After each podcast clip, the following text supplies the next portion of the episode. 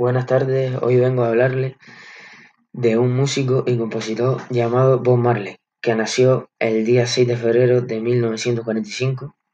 Su trayectoria es bastante buena, ha ganado muchos premios como por ejemplo el Grammy a la carrera artística en 2001 o también el premio al Orden del Mérito en 1981. El próximo día 1 de marzo se estrena en directo una de sus mejores canciones, Redemption Song, de las 7 a las 11 de la noche. No se lo pierdan, es un temazo. En directo en las 5 y la 4 y demás cadenas.